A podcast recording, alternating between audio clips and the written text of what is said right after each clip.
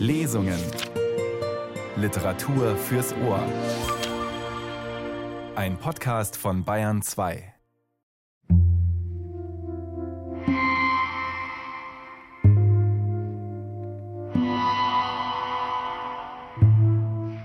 Unter der Devise Rette sich wer kann, setzte ein allgemeiner Ansturm auf die Käufer ein.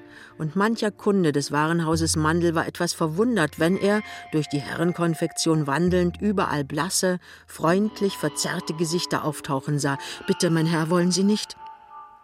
Es ähnelte stark einem Bordellgässchen, und jeder Verkäufer frohlockte, wenn er dem Kollegen einen Kunden weggeschnappt hatte. Pinneberg konnte sich nicht ausschließen. Pinneberg musste mitmachen.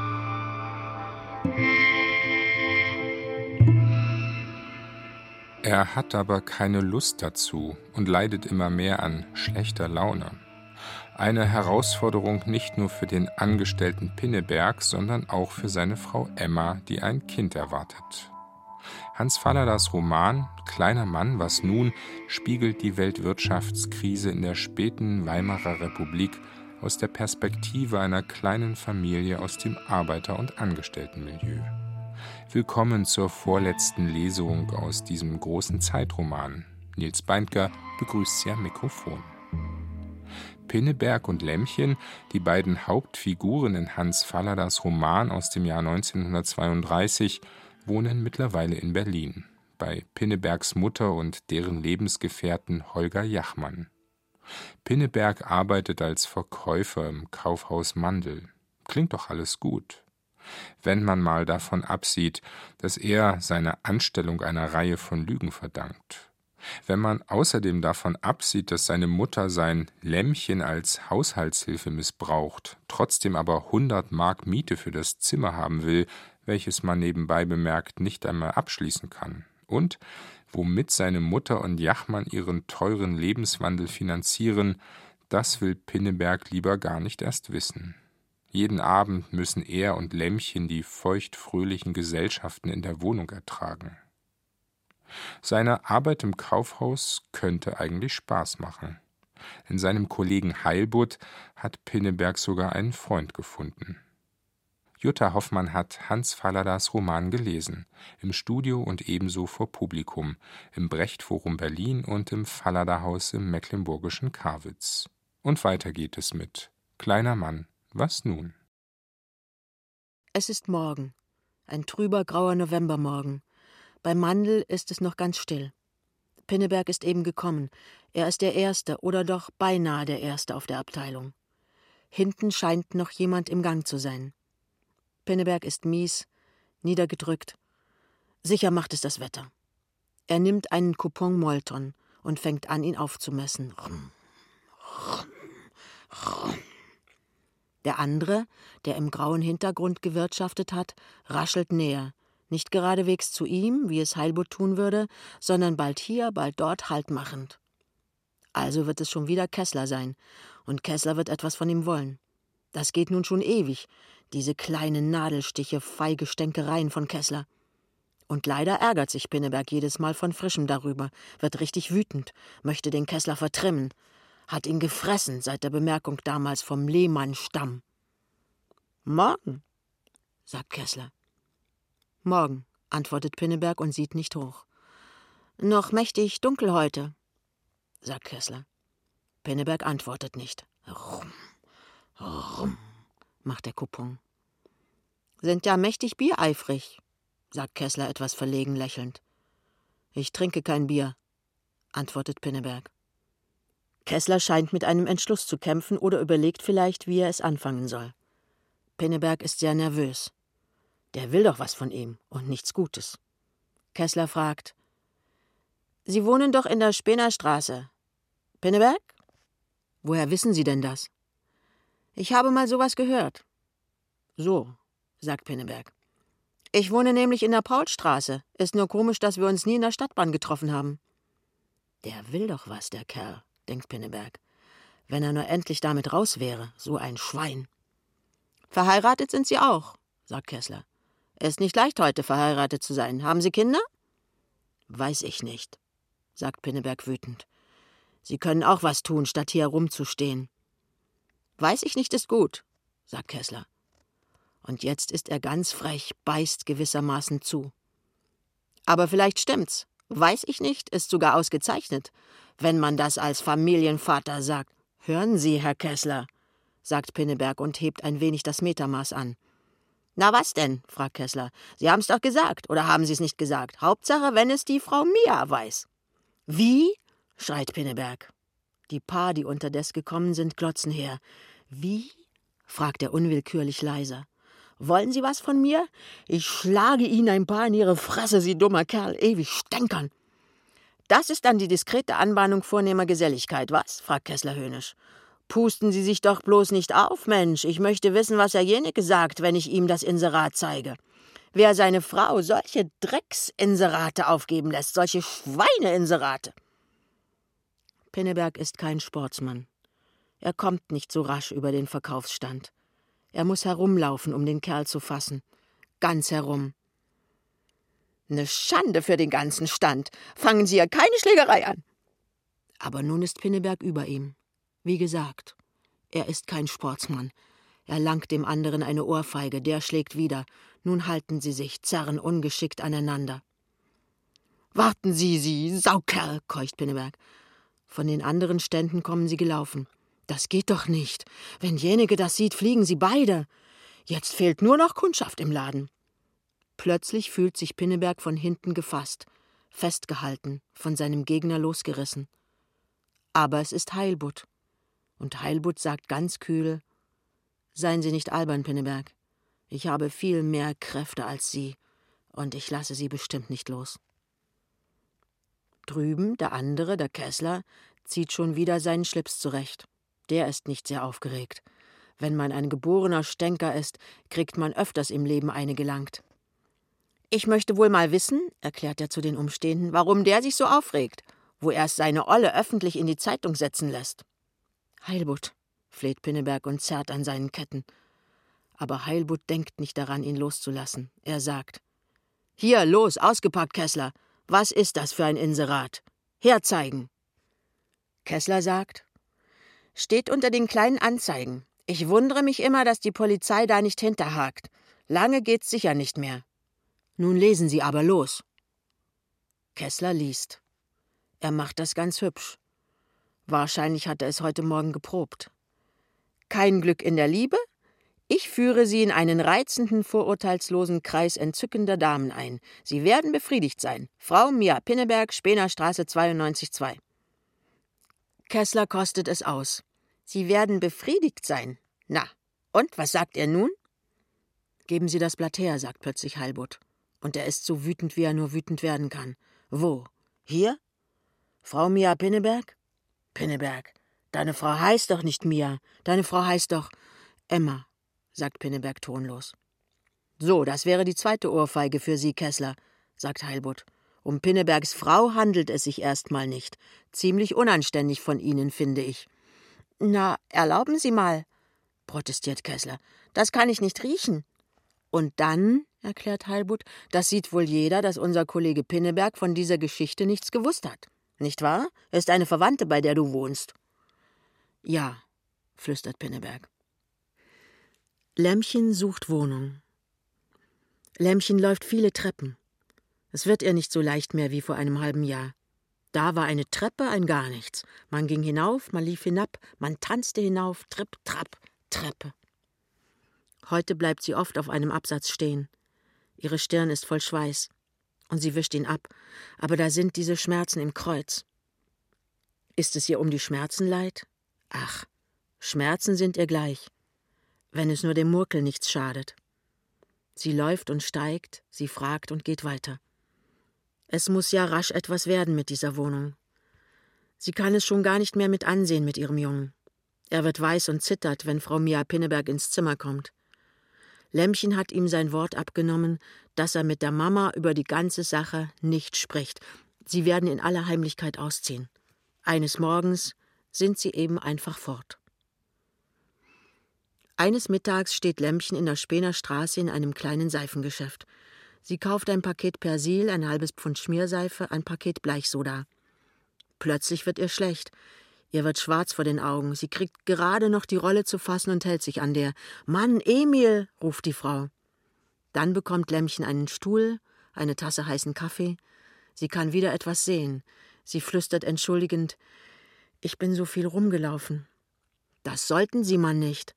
Ein bisschen laufen ist ganz gesund dabei, aber nicht zu viel. Ich muss ja, sagt Lämmchen ganz verzweifelt. Ich muss ja eine Wohnung finden.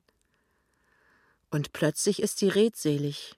Alles von ihrer fruchtlosen Suche erzählt sie den beiden Seifenleuten. Einmal muss man ja reden. Beim Jungen hat sie nur immer mutig zu sein. Die Seifenfrau ist lang und mager. Sie hat ein gelbes, fahles Gesicht und schwarze Haare. Sie sieht streng aus. Er ist ein dicker roter Kerl. Er steht in Hemdsärmeln im Hintergrund und ist fett. Ja, sagt er, ja, junge Frau, die Vögel füttern sie ja wohl im Winter, dass sie nicht umkommen, aber unser eins? Unsinn, sagt die Frau, Quatsch nicht, denk nach, weißt du nichts? Was soll ich wissen? sagt er. Du weißt doch, Emil Puttbrese. Ach, du meinst eine Wohnung. Ich soll über eine Wohnung für die Dame nachdenken. Das muss einem doch gesagt werden. Wie ist das mit Puttbrese? Ist das noch frei? Puttbrese will der denn vermieten? Wo will der denn vermieten? Wo er's Möbellager gehabt hat, du weißt doch. Das Erste, was ich höre, na, wenn er die Löcher vermieten will, da wird die junge Frau nicht raufkommen über die Hühnerleiter bei ihrem Zustand.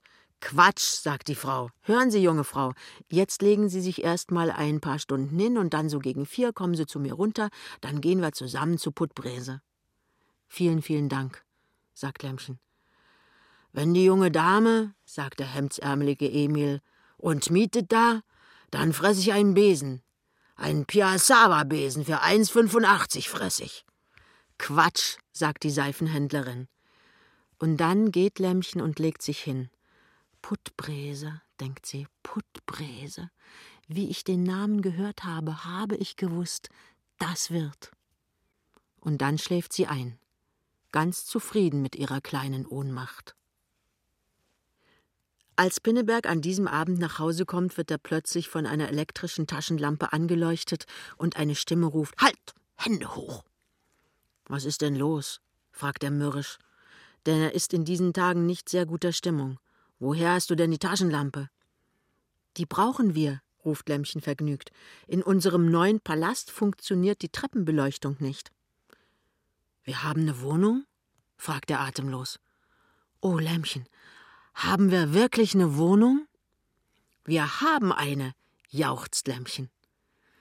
Sie gehen die Spenerstraße hinauf, fest ineinander eingehängt, dann nach Altmoabit hinein. Also da liegt ein Kino, und neben dem Kino gehen sie durch einen Torgang und kommen auf einen Hof. Es gibt zwei Arten von Höfen, dies ist die andere, mehr ein Fabrik- und Lagerhof. Eine funzlige Gaslaterne brennt und beleuchtet ein großes Tor.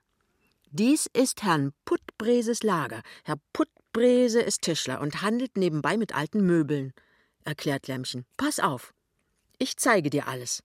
Siehst du da hinten die schwarze Wand? Sie reicht nicht bis zur Decke, da müssen wir oben rauf. So, sagt er. Das ist nämlich das Kino. Du hast doch das Kino gesehen. Hab ich, sagt er, ganz Reserve. Oh, Jungchen, zieh nicht so'n Gesicht, du wirst schon sehen. Also das ist das Kino, und nun steigen wir dem Kino auf das Dach. Sie gehen näher. Die Taschenlampe beleuchtet eine schmale Holztreppe, steil wie eine Leiter, die auf die Wand hinaufführt. Nein, es ist wohl wirklich eher eine Leiter als eine Treppe. Darauf, sagt Pinneberg zweifelnd, du in deinem Zustand? Das will ich dir zeigen, sagt sie und klettert schon. Man muss sich wirklich stramm festhalten. So, nun sind wir gleich da. Es sind zwei Zimmer, oder eigentlich eines, denn die Tür zwischen beiden ist herausgenommen. Sehr niedrig sind sie, mit dicken Balken an der geweißten Decke. Da, wo sie stehen, ist das Schlafzimmer, zwei Betten, ein Schrank, ein Stuhl und ein Waschtisch. Alles. Kein Fenster. Aber drüben, da steht ein schöner runder Tisch und ein riesengroßes schwarzes Wachstuchsofa mit weißen Knöpfen und ein Sekretär und ein Nähtisch. Alles alte Mahagonimöbel. Und ein Teppich liegt auch da. Es sieht herrlich gemütlich aus. denn es hängen hübsche weiße Gardinen an den Fenstern. Es sind drei Fenster, alle drei ganz klein, mit vier geteilten Scheiben. Und wo ist die Küche? fragt er. Da, sagt sie und schlägt auf den Eisenofen, der zwei Kochlöcher hat. Und die Wasserleitung? Alles da, mein Junge. Und es erweist sich, dass ein Hahn und ein Ausguss zwischen Sekretär und Ofen sind. Und was kostet das? fragt er immer noch zweifelnd. Vierzig Mark, sagt sie. Das heißt eigentlich nichts. Wieso eigentlich nichts? Nun pass mal auf, sagt sie. Hast du das kapiert mit der Leiter hier auf und dass die Zimmer hier oben so verrückt sitzen? Nee, sagt er. Keine Ahnung. Der Baumeister ist wahrscheinlich mehr Schugge gewesen. Solche soll's viele geben. Gar nicht mehr Schugge, sagt sie eifrig. Das hier ist mal eine richtige Wohnung gewesen mit Küche und Klo und Vorplatz und allem. Und hier herauf ist eine richtige Treppe gegangen. Und wieso ist das alles weg? Weil sie das Kino eingebaut haben. Bis zur Tür von unserem Schlafzimmer geht der Saal vom Kino. Alles andere ist weg für den Kinosaal. Diese zwei Zimmer sind übrig geblieben und kein Mensch hat gewusst, was damit anfangen. Richtig vergessen sind sie worden, bis sie Puttbrese wieder entdeckt hat. Und er hat die Leiter raufgemacht von seinem Lager her. Und weil er Geld braucht, will er nun vermieten. Und warum kostet die Wohnung eigentlich gar nichts und dann doch 40 Mark? Weil er natürlich nicht vermieten darf, weil das die Baupolizei gar nicht erlauben würde wegen Feuersgefahr und Hals- und Beinbruch. Na ja, wie du hier in ein paar Monaten raufkommen willst, das lass man meine Sorge sein. Hauptsache, dass du die Wohnung willst. Ach, die Wohnung ist ja soweit ganz gut. Du Affe, du Affe, du Affe. Ganz gut. Allein sind wir hier. Kein Mensch sieht uns mehr in unseren Kram. Herrlich ist es. Also, Mädchen, sagt er, dann mieten wir. Du hast die Arbeit und den Umstand. Ich bin froh, wenn du willst. Ich bin auch froh, sagt sie. Komm. Junger Mann, sagt Meister Puttbrese und sieht Pinneberg zwinkernd mit seinen geröteten kleinen Augen an. Junger Mann, Geld nehme ich natürlich nicht für die Baracke, Sie wissen Bescheid. Ja, sagt Pinneberg. Sie wissen Bescheid. Gott, sagt Lämmchen, leg da mal 20 Mark auf den Tisch. Richtig, sagt der Meister anerkennend. Die junge Frau, die hat's. Halber November, schön. Und da lassen Sie sich man keine grauen Haare drüber wachsen, junge Frau mit dem Bauch. Wenn der zu dick wird und es will nicht mehr mit der Hühnerleiter, dann machen wir einen Flaschenzug an und hängen einen Stuhl darunter und dann ziehen wir sie langsam hoch. Das soll ein Genuss für mich sein. Also, lacht Lämmchen. Die Sorge auch los. Und wann ziehen wir ein? fragt der Meister. Das Ehepaar sieht sich an. Heute, sagt Pinneberg. Heute, sagt Lämmchen. Aber wie? Sagen Sie, wendet sich Lämmchen an den Meister, können Sie uns wohl einen Handwagen pumpen? Lämmchen sitzt an einem späten, dunklen Nachmittag in ihrer Wohnung, hat ein Heft vor sich und lose Blätter, Federhalter, Bleistift, ein Lineal. Sie schreibt und addiert, dann streicht sie etwas weg, und dann setzt sie wieder etwas dazu. Dabei seufzt sie, schüttelt den Kopf, seufzt wieder, denkt, es ist ja wohl nicht möglich, und rechnet weiter. Das Zimmer ist wirklich gemütlich mit der tiefen Balkendecke und den rotbraunen warmen Mahagonimöbeln. Es ist ganz und gar kein modernes Zimmer. Es tut dem Meister gar nichts, dass ein mit schwarzen und weißen Perlen gestickter Spruch an der Wand hängt. Sei getreu bis in den Tod, das gehört alles dazu. Und auch Lämmchen gehört dazu im weiten blauen Kleid, mit der kleinen Maschinenspitze um den Hals mit dem sanften Gesicht und der geraden Nase. Es ist angenehm warm im Zimmer.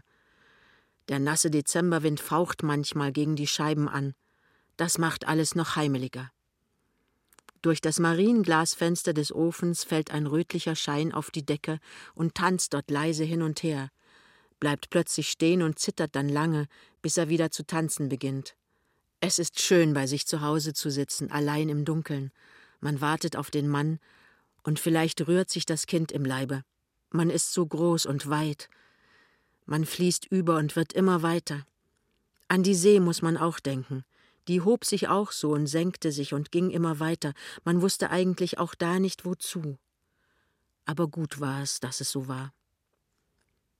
Lämmchen schläft längst, schläft mit halb geöffnetem Mund, den Kopf auf einer Schulter, einen leichten, schnellen, fröhlichen Schlaf, der sie hebt und wiegt in seinen Arm. Und ist sofort ganz wach und ganz bei der Sache, als der Junge das Licht anmacht und fragt: Na, wie geht's? Im Dunkeln, Lämmchen? Hat der Murkel sich gemeldet? Nein, heut noch nicht. Übrigens Tag, Mann. Übrigens Tag, Frau. Und sie geben sich einen Kuss. Er deckt den Tisch und sie richtet das Essen an. Etwas zögernd sagt sie: Es gibt heute Schellfisch mit Senfsoße. Es war so schön billig. Recht, sagt der Mann. Mal esse ich ganz gerne Fisch. Du bist guter Laune, sagt sie. Ging's gut? Wie ist es mit dem Weihnachtsgeschäft? Gott, es fängt so ein bisschen an. Die Leute trauen sich noch nicht recht. Hast du gut verkauft? Ja, ich hab heut Dusel gehabt. Ich hab heut für über 500 Mark verkauft. Du bist sicher der beste Verkäufer, den die haben. Nee, Lämmchen, Heilbutt ist besser und Wendt ist meistens ebenso gut. Aber es kommt wieder was Neues. Was denn? Gut ist doch sicher nicht. Bei uns ist jetzt ein neuer Organisator eingestellt. Der soll den ganzen Betrieb durchorganisieren, Sparmaßnahmen und so. An euren Gehältern ist doch nichts mehr zu sparen. Die reden davon, dass nun auch bei uns jeder Verkäufer gesetzt kriegen soll, so und so viel musst du verkaufen, und wenn du das nicht schaffst, fliegst du. Gemein finde ich das. Wenn die Kunden nur nicht kommen und wenn sie kein Geld haben und wenn ihnen eure Ware nicht gefällt, sowas dürfte gar nicht erlaubt sein. Sowas ist gerade erlaubt, sagt Pinneberg. Da sind sie alle verrückt drauf. Das nennen sie vernünftig und sparsam. Dadurch finden sie, wer nichts taugt. Ist ja alles Mist. Der Lasch zum Beispiel, der ist ein bisschen ängstlich. Der sagt heute schon, wenn die das so machen, dass sie ihm seinen Verkaufsblock nachrechnen und dass er immer Angst haben muss, ob er es auch schafft, dann verkauft er vor lauter Angst schon gar nichts. Und das ist ja auch ganz egal, sagt Lämmchen flammend, wenn er auch wirklich nicht so viel verkauft und wenn er auch wirklich nicht so tüchtig ist, was sind denn das für welche, dass sie einen Menschen deswegen aus allem Verdienst und aller Arbeit und aller Lebensfreude herausschmeißen? Sollen die Schwächeren denn gar nichts mehr sein? Einen Menschen danach bewerten, wie viel Hosen er verkaufen kann. Na ja, sagt Pinneberg, du gehst ja mächtig los, Lämmchen. Tu ich auch. Rasend wütend kann mich sowas machen. Aber die sagen natürlich, dass sie einen Menschen nicht dafür bezahlen, dass er nett ist, sondern dass er eben viel Hosen verkauft. Das ist ja gar nicht wahr, sagt Lämmchen. Das ist nicht wahr, Junge. Sie wollen ja doch, dass Sie anständige Menschen haben, aber was Sie jetzt machen, mit den Arbeitern schon lange und mit uns nun auch, da ziehen Sie lauter Raubtiere hoch und da werden Sie was erleben. Junge, das sag ich dir. Natürlich werden Sie was erleben, sagt Pinneberg. Die meisten bei uns sind ja auch schon Nazis. Danke, sagt Lämmchen. Ich weiß, was wir wählen. Na, und was? K Kommunisten? Natürlich. Das wollen wir uns noch mal überlegen, sagt Pinneberg. Ich möchte ja auch immer. Aber dann bringe ich es doch nicht fertig. Vorläufig haben wir ja noch eine Stellung. Da ist es ja noch nicht nötig. Lämmchen betrachtet ihren Mann nachdenklich. Na schön, Junge, sagt sie. Bis zur nächsten Wahl sprechen wir uns noch. Und damit stehen beide von ihrem Schellfisch auf, und Lämmchen wäscht rasch ab und der Junge trocknet ab. Bist du auch bei Puttbrese gewesen? fragt Lämmchen plötzlich. Wegen der Miete? Erledigt, sagt er, ist alles bezahlt. Dann legt das andere Geld nur gleich weg. Schön, sagt er und öffnet den Sekretär, nimmt die blaue Vase, greift in die Tasche, nimmt das Geld aus dem Portemonnaie, sieht in die blaue Vase und sagt verblüfft: Da ist ja gar kein Geld mehr drin. Nein, sagt Lämmchen fest und sieht ihren Mann an. Aber wieso? fragt er erstaunt. Es muss doch noch Geld da sein. Unser Geld kann doch nicht alle sein. Doch, sagt Lämmchen. Unser Geld ist alle. Unsere Ersparnisse sind alle. Und was wir von der Reichsversicherung bekommen haben, das ist auch alle. Alles zugebuttert. Von jetzt an müssen wir mit deinem Gehalt auskommen. Er wird immer verwirrter. Es kann doch nicht sein, dass Lämmchen sein Lämmchen ihm beschummelt. Aber ich hab doch gestern oder vorgestern noch Geld im Topf gesehen. Bestimmt war da noch ein 50-Markschein drin und eine Menge kleiner Scheine. Hundert waren's noch, erklärt Lämmchen. Und wo sind die hin? fragt er. Weg, sagt sie. Aber plötzlich wird er ärgerlich. Zum Donnerwetter, was hast du dafür gekauft? Sag es endlich. Nichts, antwortet sie. Und als er ganz wütend werden will, aber kapierst du denn nicht, Junge? Ich hab sie weggelegt, verwahrt. Sie existieren nicht mehr für uns. wir müssen jetzt mit deinem Gehalt auskommen. Wir müssen sehen, dass wir mehr die kostenlosen Freuden benutzen. Gibt's ja gar nicht, sagt er. Alles, was einen freut, kostet Geld. Wenn du bloß ein bisschen ins Grüne willst, her mit dem Geld. Wenn du ein bisschen Musik hören willst, Geld her. Alles kostet Geld. Gibt es gar nicht ohne Geld. Der Januar aber wurde ein trüber, dunkler, bedrückender Monat. Im Dezember hatte Herr Spannfuß, der neue Organisator der Firma Mandel, erst einmal in den Betrieb hineingerochen. Im Januar nahm er seine Tätigkeit richtig auf. Die Verkaufsquoten für den einzelnen Verkäufer, seine Losung, wurde in der Herrenkonfektion auf das Zwanzigfache seines Monatsgehalts festgesetzt.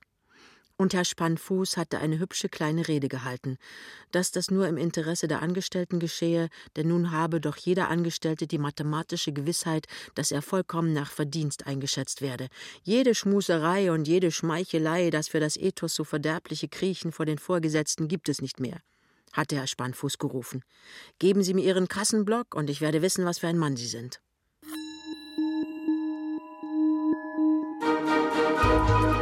ARD Radiofestival. Lesung.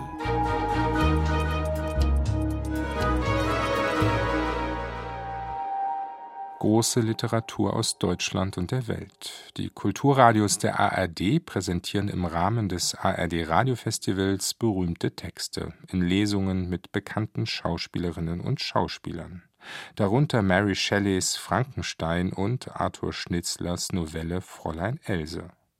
Gerade sind wir unterwegs in Hans Falladas Roman Kleiner Mann, was nun, gelesen von Jutta Hoffmann. Der Roman über eine junge Familie in der schweren Weltwirtschaftskrise am Ende der Weimarer Republik erschien 1932, kurz vor der Machtübernahme der Nationalsozialisten.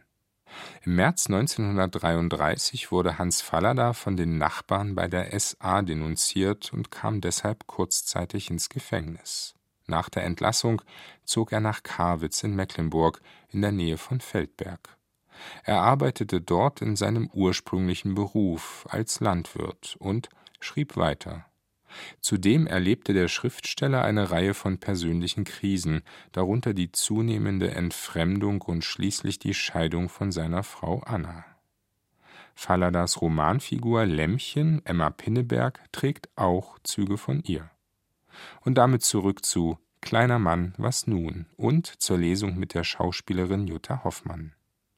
Johannes Pinneberg leidet sehr unter den Lebensumständen im engen Zimmer in der Wohnung der Mutter und auch der Druck auf der Arbeit macht ihm mehr und mehr zu schaffen. Jutta Hoffmann liest Hans Falladas Roman. Die Lesung wechselt immer wieder vom Studio zum Auftritt vor Publikum. Unter der Devise Rette sich wer kann, setzte ein allgemeiner Ansturm auf die Käufer ein, und mancher Kunde des Warenhauses Mandel war etwas verwundert, wenn er, durch die Herrenkonfektion wandelnd, überall blasse, freundlich verzerrte Gesichter auftauchen sah. Bitte, mein Herr, wollen Sie nicht? Es ähnelte stark einem Bordellgässchen, und jeder Verkäufer frohlockte, wenn er dem Kollegen einen Kunden weggeschnappt hatte. Pinneberg konnte sich nicht ausschließen. Pinneberg musste mitmachen. Lämmchen lernte es in diesem Februar, ihren Mann mit einem Lächeln zu begrüßen, das nicht gar zu lächelnd war, denn das hätte ihn bei seiner schlechten Laune reizen können. Sie lernte es, still zu warten, bis er sprach, denn irgendein Wort konnte ihn plötzlich in Wut versetzen, und dann fing er an zu schimpfen über diese Schinder, die aus Menschen Tiere machten und denen man eine Bombe in den Hintern stecken sollte. Um den zwanzigsten herum war er ganz finster. Er war angesteckt von den anderen, sein Selbstvertrauen war fort, er hatte zwei Pleiten geschoben. Er konnte nicht mehr verkaufen. Es war im Bett. Sie nahm ihn in ihre Arme, sie hielt ihn ganz fest. Seine Nerven waren am Ende. Er weinte. Sie hielt ihn. Sie sagte immer wieder Jungchen, und wenn du arbeitslos wirst, verlier den Mut nicht, lass dich nicht unterkriegen. Ich werde nie, nie, nie klagen, das schwöre ich dir. Am nächsten Tag war er ruhig, wenn auch gedrückt. Sie hörte ein paar Tage später von ihm, dass Heilbutt ihm 400 Mark von seiner Losung gepumpt hatte. Heilbutt, der einzige, der sich nicht anstecken ließ von dieser Angstpsychose, der hindurchging, als gäbe es so etwas nicht wie Verkaufsquoten und der den Spannfuß sogar noch durch den Kakao zog. Pinneberg wurde lebhaft, erzählte es ihr strahlend. Nun, Herr Heilbutt, hatte Herr Spannfuß lächelnd gesagt, ich höre, Sie stehen in dem Ruf einer überragenden Intelligenz. Ich darf mich vielleicht erkundigen, ob auch Sie sich schon mit der Frage beschäftigt haben, wie Einsparungen im Betrieb vorzunehmen wären. Ja, hatte Heilbutt gesagt und seine dunklen, mandelförmigen Augen auf den Diktator geheftet. Auch ich habe mich mit dieser Frage beschäftigt. Und zu welchem Ergebnis sind Sie gekommen? Ich schlage die Entlassung aller Angestellten, die mehr als 400 Mark verdienen, vor. Herr Spannfuß hatte kehrt gemacht und war gegangen. Die ganze Herrenkonfektion aber hatte gejauchzt. Pinneberg kommt von Mandel nach Hause. Es ist Sonnabendmittag. Er hat sich von Herrn Kröpelin freigeben lassen. Er ist unruhig. Gehen Sie immer los, hat der nette Herr Kröpelin gesagt, und viel Glück für Ihre Frau. Danke, danke, hat Pinneberg geantwortet. Ich weiß ja noch nicht bestimmt, dass es heute so weit ist. Ich bin nur so unruhig. Gehen Sie nur los, Pinneberg, hat Kröpelin gesagt. Dieses Jahr ist zeitig Frühling. Trotzdem sie erst Mitte März haben, werden die Sträucher schon grün. Die Luft ist ganz weich. Hoffentlich, denkt Pinneberg, hat das Lämmchen nun bald überstanden.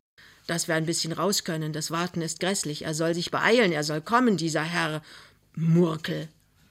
Er überquert Alt-Moabit, geht noch ein paar Schritte. Ein Mann bietet ihm einen Strauß Maiglöckchen an, aber es geht nicht, so gerne er möchte, es ist über den Etat. Nun kommt der Hof. Die Garagentür, sie steht offen. Meister Puttbrese hantiert an seinen Möbeln. Na, junger Mann, sagt er und blinzelt rot gerändert aus dem Dunkeln in den Sonnenschein. Schon, Vater? Noch nicht, sagt Pinneberg, aber bald. Die lassen sich Zeit, die Weiber, sagt Puttbrese und riecht heftig nach Schnaps. Pinneberg entschwindet die Leiter aufwärts ins Dunkel. Lämmchen kommt ihm lächelnd entgegen. Immer wenn er jetzt nach Hause kommt, hat er das Gefühl, als müsste etwas geschehen sein, und immer ist nichts. Pinneberg seufzt, der lässt sich Zeit. Wird auch noch, Jungchen. Am längsten hat's ja nun gedauert.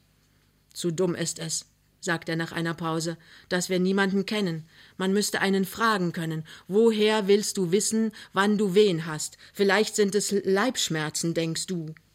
Ach, ich glaub schon, man merkt es.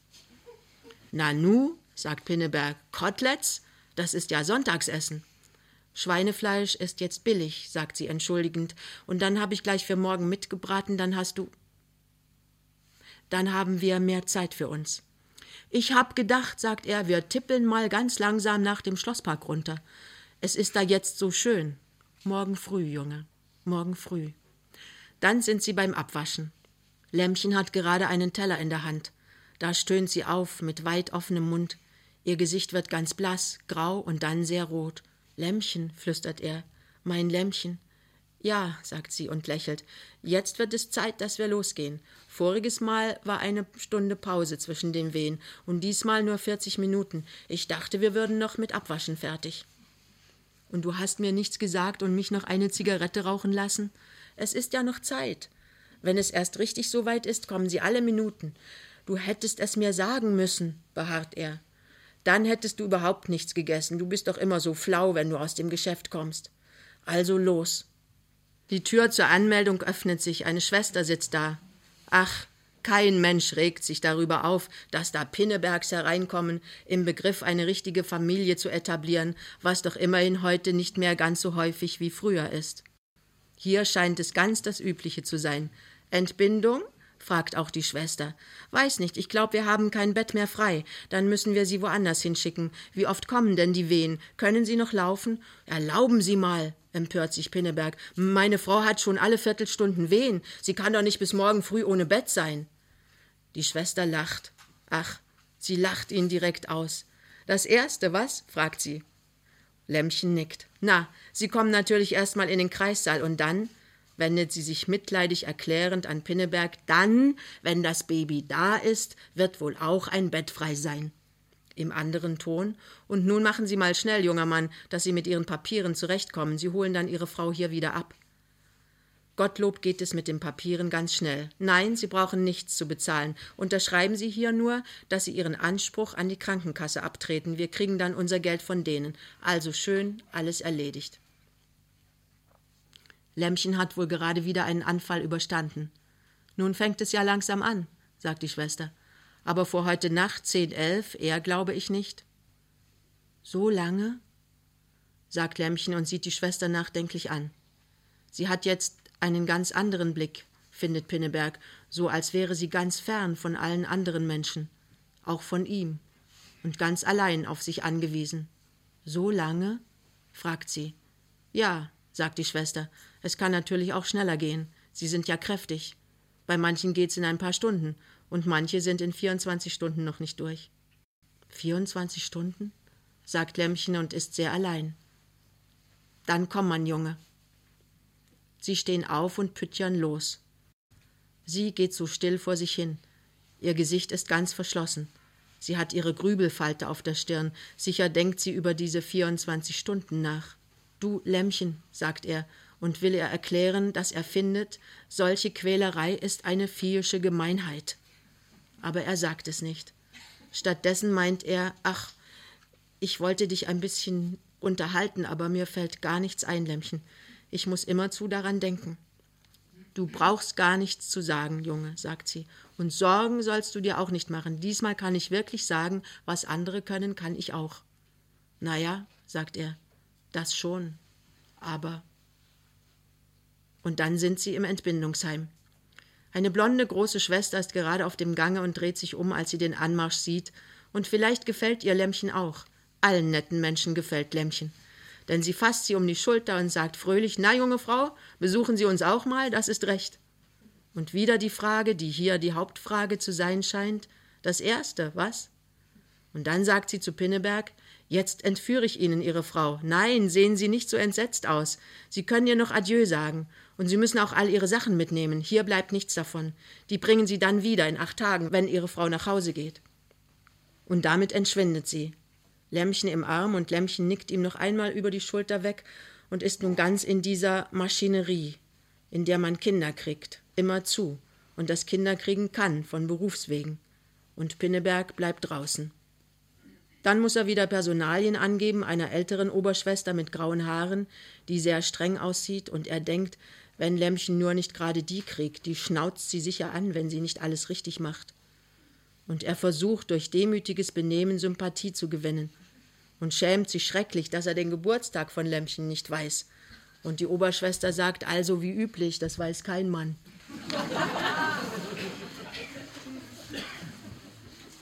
Und es wäre doch so schön gewesen, wenn es bei ihm nicht wie üblich gewesen wäre. So, und nun können Sie Ihrer Frau noch auf Wiedersehen sagen.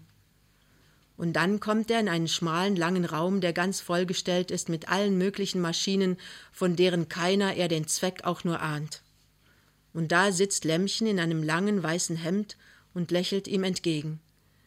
Sie sieht ganz aus wie ein kleines Mädchen, rosig, mit offenen blonden Haaren und ein wenig, als wenn sie sich schämt. Nun sagen Sie Ihrer Frau auf Wiedersehen, sagt die Oberschwester und puschelt bei der Tür herum. Und er flüstert Lämmchen, ich will's dir sagen. Ich habe mir geschworen, ich will von jetzt an in meinem ganzen Leben keinen Sonnabend mehr rauchen, wenn es gut geht. Und sie sagt, oh Junge, Junge. Da ruft die Schwester, so Herr Pinneberg. Und zu Lämmchen sagt sie, na, hat der Einlauf gewirkt? Lämmchen wird puterrot und nickt. Und nun begreift er erst, dass Lämmchen auf einem Klo gesessen hat, während er von ihr Abschied nahm. Und er wird auch rot, trotzdem er das dumm findet. Also, Sie können immer anrufen, Herr Pinneberg, die ganze Nacht, sagt die Oberschwester. Und hier sind die Sachen von Ihrer Frau. Da geht Pinneberg langsam fort und fühlt sich unglücklich und denkt, es ist darum, weil er sie zum ersten Mal in ihrer Ehe anderen Menschen ganz und gar ausgeliefert hat und weil sie nun etwas erlebt, was er nicht miterlebt. Vielleicht hätten wir doch eine Hebamme kommen lassen. Da hätte ich mit dabei sein können. Es ist nicht ganz leicht, mit dem Gedanken, vielleicht werde ich sie nie wiedersehen, in einer leer gewordenen Wohnung zu stehen. Für Pinneberg jedenfalls war es nicht leicht. Zuerst war ja immer noch der Abwasch da, sich daran zu halten, und Pinneberg besorgte ihn langsam und gründlich. Der Abwasch war zu Ende. Was nun? Ihm fiel ein, dass er schon länger die Tür mit einem Filzstreifen gegen Zug hatte dichten wollen. Er war nie dazu gekommen. Der Filzstreifen lag seit Anfang des Winters da und Blauköpfe auch. Jetzt war März. Nun ging er an die Arbeit. Vor sieben hatte es wohl kaum Zweck anzurufen. Übrigens würde er nicht anrufen, sondern hingehen. Man sparte einen Groschen und erfuhr vielleicht mehr. Vielleicht durfte man sie sogar sehen. Aber vielleicht sah man sie nie wieder. Nun blieben noch ihre Kleider wegzuhängen. Sie rochen so gut nach ihr. Ihren Geruch hatte er immer geliebt. Natürlich war er nicht nett genug zu ihr gewesen. Und so oft war er brummig gewesen und richtig an das gedacht, was sie bekümmerte, hatte er auch nicht. All solches Zeug. Natürlich dachten alle Männer an solche Geschichten, wenn es vielleicht zu spät war. Wie üblich, hatte die Oberschwester gesagt. Es war wirklich wie üblich. Sie war zwecklos. Solche Reue. Er warf sich auf das große Wachstuchsofa und lag da, das Gesicht in den Händen verborgen. Er lag lange still. Pinneberg stand langsam auf. Er machte Licht und sah auf die Uhr. Es war sieben. Sie war drüben drei Straßen weit ab von ihm. Da geschah es nun. Er zog den Mantel an und lief hinüber. Der Pförtner fragte, wohin denn jetzt noch? Entbindungsheim ich. Aber er brauchte nichts zu erklären. Immer gerade raus, der letzte Pavillon. Danke, sagte Pinneberg. Dann kommt aus der gepolsterten Tür eilig eine Schwester, wieder eine andere, dunkel, untersetzt, sehr energisch. Herr Pinneberg? Es geht alles gut. Nein, es ist noch nicht so weit. Vielleicht rufen Sie noch mal um zwölf an. Nein, es geht alles gut. Pinneberg geht. Er kann gut laufen. Er sieht sich um, wo er wohl möglichst billig telefonieren kann. Er geht dann doch in das nächste Lokal und bestellt eine Molle. Und er nimmt sich vor, die ganz langsam auszutrinken und dazu zwei Zigaretten zu rauchen und dann zu telefonieren, denn dann ist die halbe Stunde bis Mitternacht um aber ehe noch die Molle auf seinem Platz steht, springt er auf und läuft in die Telefonzelle. Den Groschen hat er schon in der Hand und er verlangt Moabit 8650. Erst meldet sich eine Männerstimme und Pinneberg verlangt das Entbindungsheim. Dann vergeht eine lange Weile und eine Frauenstimme fragt: Ja, ist es Herr Pinneberg? Ja, Schwester, sagen Sie. Vor 20 Minuten, alles ganz glatt gegangen. Kind gesund, Mutter gesund, ich gratuliere. Oh, ist das herrlich, Schwester, danke schön, Schwester, danke schön. Plötzlich ist Pinneberg strahlender Laune. Ein Alp ist von ihm gewichen. Er ist so froh. Und nun sagen Sie mir, Schwester, was ist es nun? Ein Junge oder ein Mädel? Tut mir leid, sagt die Schwester am anderen Ende der Strippe. Tut mir leid, Herr Pinneberg. Das darf ich Ihnen nicht sagen. Das ist uns verboten. Pinneberg ist aus allen Wolken gefallen. Aber wieso, Schwester? Ich bin doch der Vater. Mir können Sie es doch sagen. Ich darf nicht, Herr Pinneberg. Das soll die Mutter dem Vater selbst sagen. Ach so, sagt Pinneberg und ist ganz klein vor so viel Vorsorge. Darf ich denn jetzt gleich mal hinkommen? Ivo, was denken Sie? Der Arzt ist jetzt bei Ihrer Frau. Morgen früh um acht. Die Schwester sagte schnell noch Gute Nacht, Herr Pinneberg, und hängte ab. Johannes Pinneberg aber tritt wie ein Träumender aus der Telefonzelle. Und da er keine Ahnung hat, wo er ist, marschiert er schnurstracks durch das Lokal zur Straße und wäre fort gewesen, wenn ihn nicht der Kellner beim Arm genommen und gesagt hätte: Hören Sie mal, junger Mann, Ihre Molle, die ist auch noch nicht bezahlt. Da wacht Pinneberg auf und sagt sehr höflich: Ach, entschuldigen Sie bitte. Und setzt sich an seinen Tisch, nimmt einen Schluck aus dem Glas und sagt, als er sieht, dass ihn der Kellner immer noch böse anfunkelt, Entschuldigen Sie bitte, ich habe nämlich eben am Telefon erfahren, dass ich Vater geworden bin. Au, Backe, sagt der Kellner, da kann einem ja vor Schreck die Spucke wegbleiben. Junge oder Mädchen? Junge, behauptet Pinneberg kühn. Denn seine Unwissenheit kann er doch unmöglich zugeben. Na ja, sagt der Kellner, immer was am teuersten ist. Anna Anders ist es ja gar nicht möglich. Und dann wirft er noch einen Blick auf den gänzlich versunkenen Pinneberg und kapiert die Sachlage noch immer nicht und sagt, na, damit der Schaden nicht ganz so groß ist, will ich Ihnen die Molle schenken. Da erwacht Pinneberg wieder und sagt, im Gegenteil, und legt ein Eine-Mark-Stück hin und sagt, es ist gut so, und stürzt hinaus. Der Kellner aber starrt ihm nach, er begreift endlich, so ein Dussel. Freut sich der Dussel wirklich. Der wird noch Knopflöcher machen. Es sind keine drei Minuten bis zu Pinnebergs Wohnung. Pinneberg aber geht weiter, an dem Kino vorbei, an seiner Wohnung vorbei, tief in Gedanken versunken. Und zwar denkt Pinneberg darüber nach, woher er bis morgen früh um acht Blumen bekommt.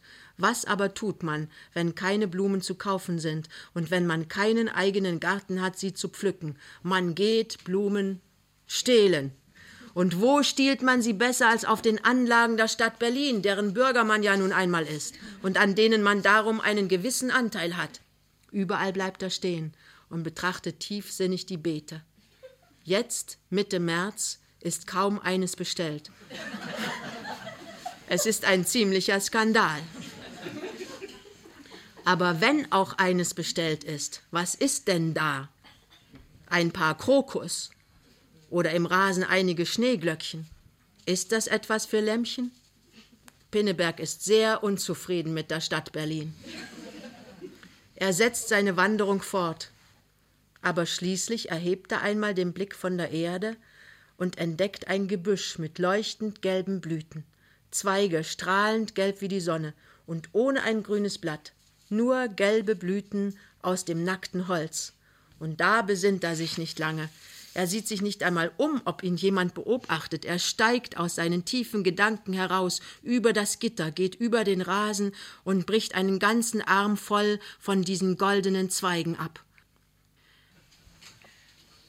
Wenn er aber ganz leise in all seinem Glück gefürchtet hatte, es werde mit dem Portier Auseinandersetzungen geben, dass er ihn nicht so früh ins Krankenhaus ließe, so gab es auch in dieser Hinsicht keine Hindernisse. Er sagte bloß Entbindungsheim und der Portier antwortete ganz automatisch letzter Pavillon geradeaus. Da lächelte Pinneberg und der Portier lächelte auch.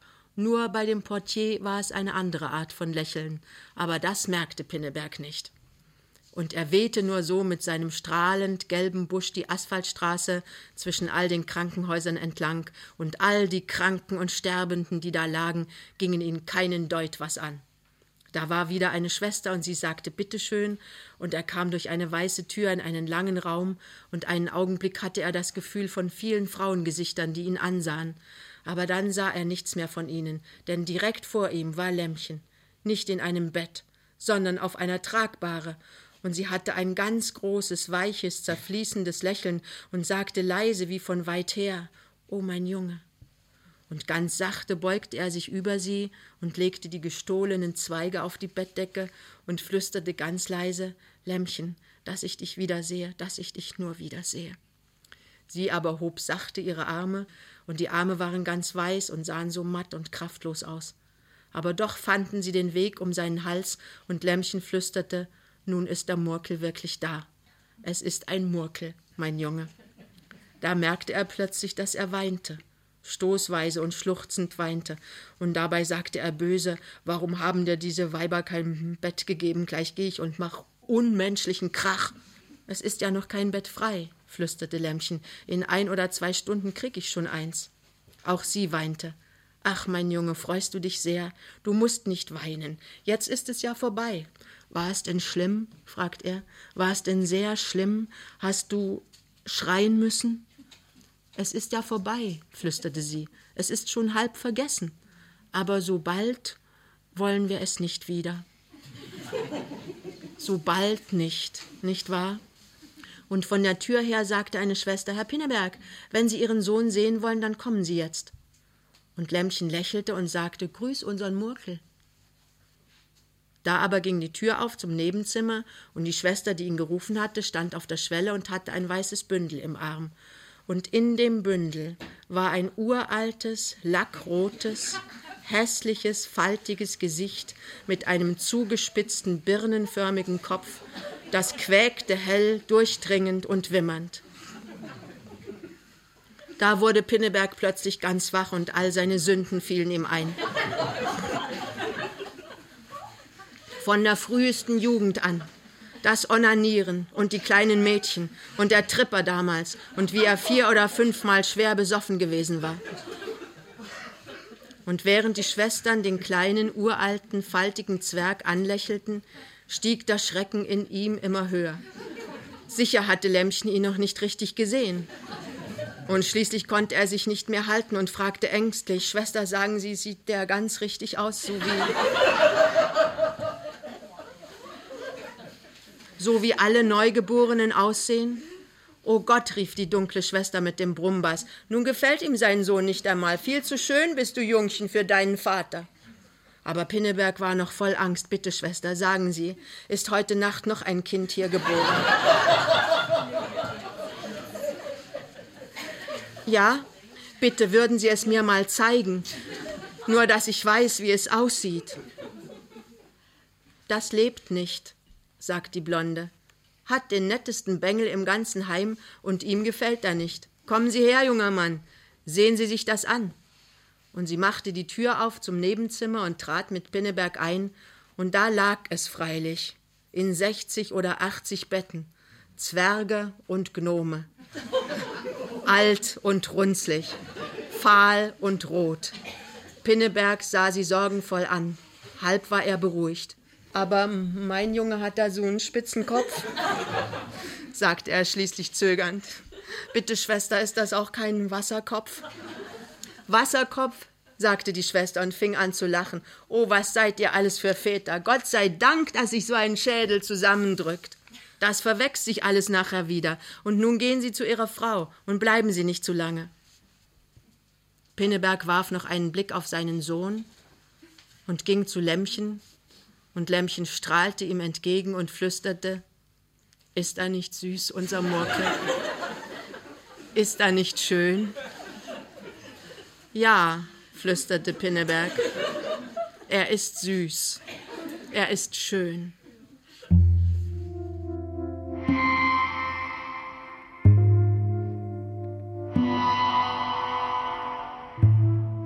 Hans Fallada, Kleiner Mann, was nun? Lesung mit Jutta Hoffmann. Eine Produktion des Mitteldeutschen Rundfunks aus dem Jahr 2006 aufgenommen im Studio, ebenso im Fallada-Haus in Karwitz und im Brecht-Forum Berlin.